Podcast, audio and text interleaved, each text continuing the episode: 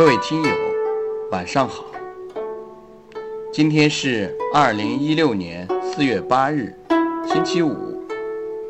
我是您的朋友洪老师，欢迎您收听荔枝 FM 一九七八四一二诗词在线。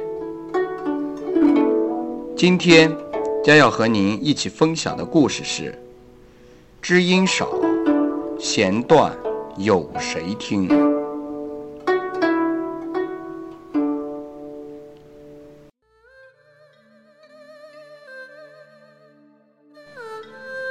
作为民族英雄，岳飞可称得上是一个文武全才。他上攻诗词，但由于连年征战，使他的词多数失散了，现仅存三首。有《岳武穆集》，意气豪迈、深沉豪放，是岳飞词的主要特点。南宋绍兴十年，一天深夜里，岳飞刚刚睡下，就被一声鸟鸣惊醒。此时的岳飞再也无法入睡了，走到窗前，只见窗外月色朦胧，万籁俱寂，眼前平和的景象，不禁勾起了岳飞对悠悠往事的回忆。自己从二十三岁就当兵抗金，开始在老将军宗泽手下打过仗，深得老将军重用。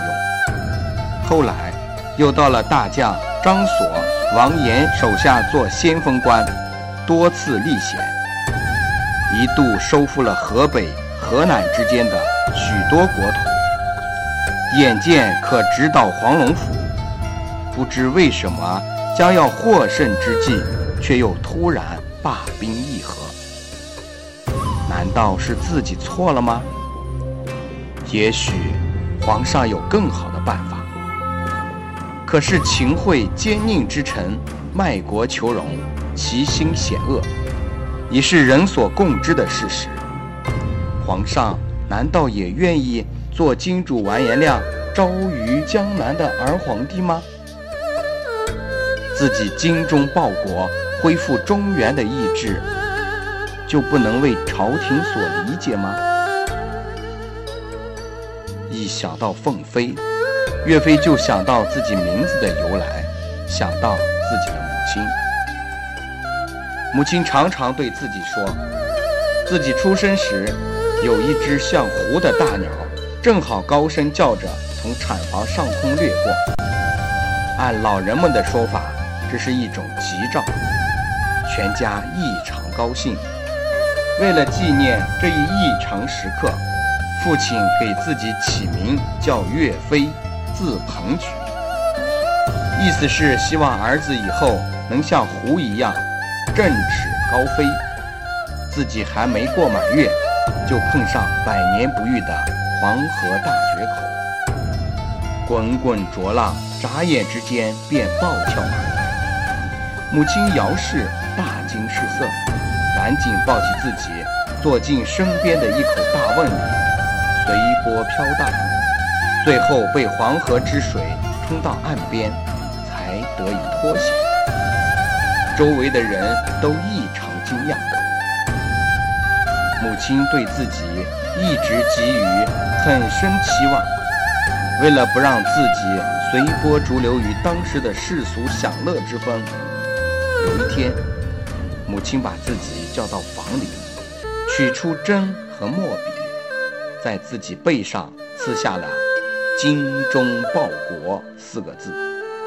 当时自己还疑惑不解，认为身体发肤得之父母不可损伤。如今回想起来，才深切地感到母亲对自己寄望之深。母亲已谢世，所谓树欲静而风不止，子欲养而亲不在。现在朝廷中达官贵人虽多，像母亲那样充满报国之心的人，却是太少了。一阵清冽的夜风，把岳飞的头脑吹醒，他胡思乱想着，越发感觉到一种凤飞和卓浪抗争的矛盾感，把他缠得欲进不能，欲退不能，越想越觉得机遇难泄。真想仰天长啸，悲愤之中，他夺回书房，几笔写下了一首《小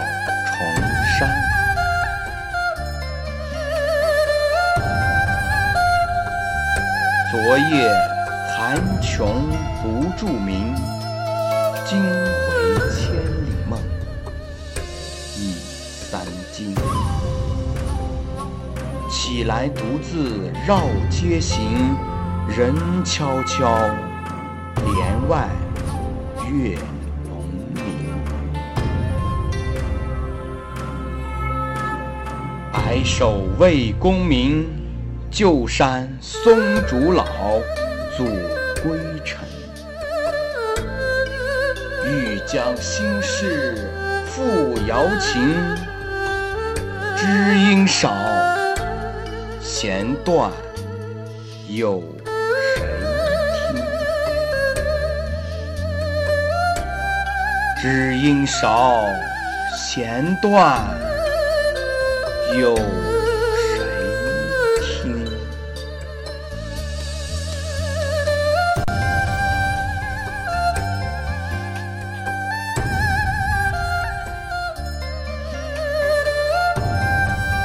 今天的故事。就为您分享到这里，感谢您的收听，感谢各位听友一直以来的陪伴，也感谢您一直以来对诗词在线的支持。